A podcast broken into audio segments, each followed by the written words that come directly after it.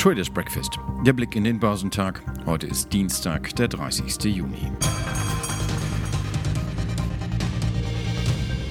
Die Wirtschaft läuft offenbar, wenn man sie lässt. Chinas Industrie wuchs im Juni stärker als erwartet. Ein hoffnungsvolles Zeichen für eine Weltwirtschaft, die noch immer Schwierigkeiten hat, sich von den weitreichenden Auswirkungen der Coronavirus-Krise zu erholen.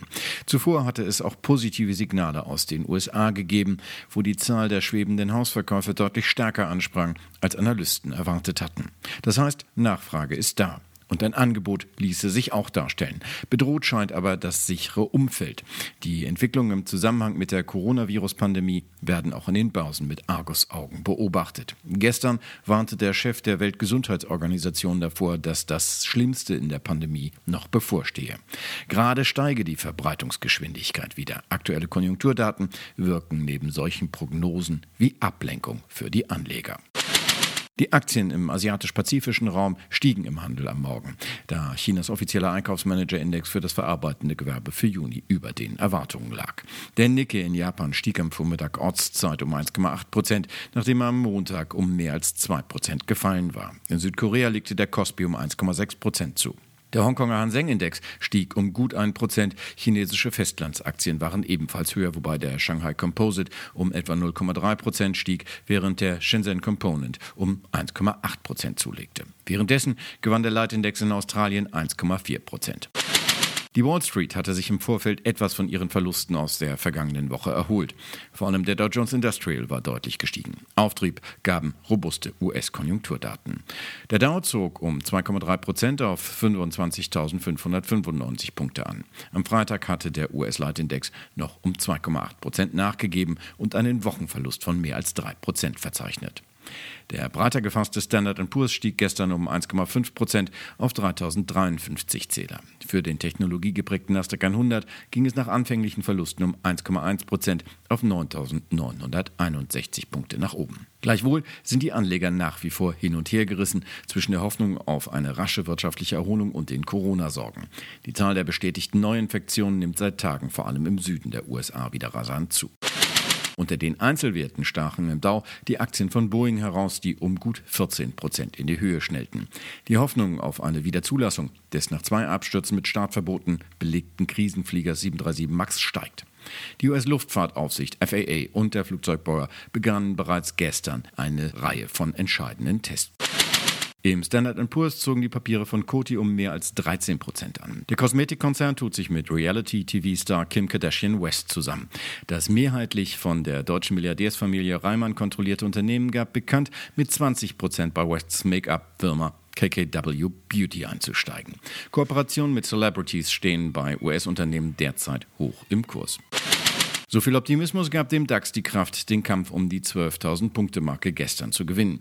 Der deutsche Leitindex kratzte sogar an der Marke von 12.300 Punkten und beendete den Handel 1,2 Prozent höher bei 12.232 Punkten. Bis zur US-Börseneröffnung am Nachmittag war er nur mühsam vorwärts gekommen. Der MDAX der mittelgroßen Börsenwerte legte um 0,2 Prozent auf 25.668 Punkte zu.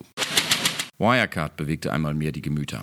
Nach einem nahezu totalen Wertverlust in den zurückliegenden sieben Handelstagen ist der einstige DAX-Star mittlerweile zum kompletten Zockerpapier verkommen. Mit 154 Prozent vermeintlichem Wertzuwachs gestern stand die Aktie uneinholbar an der Spitze des Leitindex. Tatsächlich hatten sich die Papiere, die noch vor Tagen dreiständig gehandelt worden waren, auf 3,26 Euro berappelt. Solche Kursbewegungen sind mit fundamentalen Entwicklungen nicht mehr zu erklären. Nach dem Quasi-Totalverlust müssen die Wirecard-Aktien Aktien nach aktuellem Stand erst im September aber ihren Platz im deutschen Leitindex räumen. Die deutsche Börse kündigte nun an, ihr Regelwerk für eine DAX-Mitgliedschaft zu überarbeiten. Derweil werden die Folgewirkungen der Wirecard-Pleite allmählich sichtbar, unter anderem bei der Commerzbank. Sie ist einer der größten Gläubiger und muss mit massiven Kreditausfällen rechnen. Übrigens auch wegen der Folgen von Corona.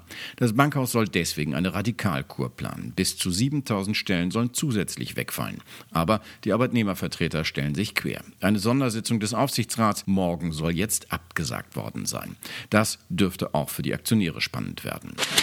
Die Papiere der Lufthansa hatten zunächst deutlich verloren, schafften es am Ende mit 0,2 Prozent aber ins Plus. Großaktionär Heinz-Hermann Thiele sagte der Airline nach der staatlichen Rettung einen, Zitat, schmerzhaften Weg während einer fünf bis sechs Jahre dauernden Sanierung voraus. Ein Basianer sieht die Lufthansa-Anleger damit noch einmal an die harte Realität erinnert. Seit ihrer inzwischen einwöchigen Mitgliedschaft im MDAX haben die Lufthansa-Aktien mehr als 11 Prozent verloren. Die Aktien von Warta machten mit dem Zieleinlauf noch einen kräftigen Satz nach oben und schlossen mit plus 7,2 Prozent auf Tageshoch. Der Grund der Freude, Warta erhält 300 Millionen Euro Fördermittel zum Aufbau einer Batteriezellenfertigung. Aber die Zuversicht dürfte sich heute in Grenzen halten, obwohl die Anleger das Risiko böser Überraschung für überschaubar halten. Heute werden die deutschen Importpreise bekannt gegeben. Außerdem stehen die Verbraucherpreise für die Eurozone an. Die Inflationsrate soll mit 0,1 Prozent auf dem Niveau des Vormonats liegen. In den USA stehen der Einkaufsmanager-Index von Chicago und das Verbrauchervertrauen an. Der Immobilienkonzern Vonovia hält heute seine virtuelle Hauptversammlung ab und Geschäftszahlen kommen von Grenke, Acuity Brands, Carnival, Conagra und FedEx. Der DAX wird zur Eröffnung etwa auf Vortagesniveau erwartet. Experten sehen den Leitindex nahezu unverändert bei 12.251 Punkten zur Handelseröffnung.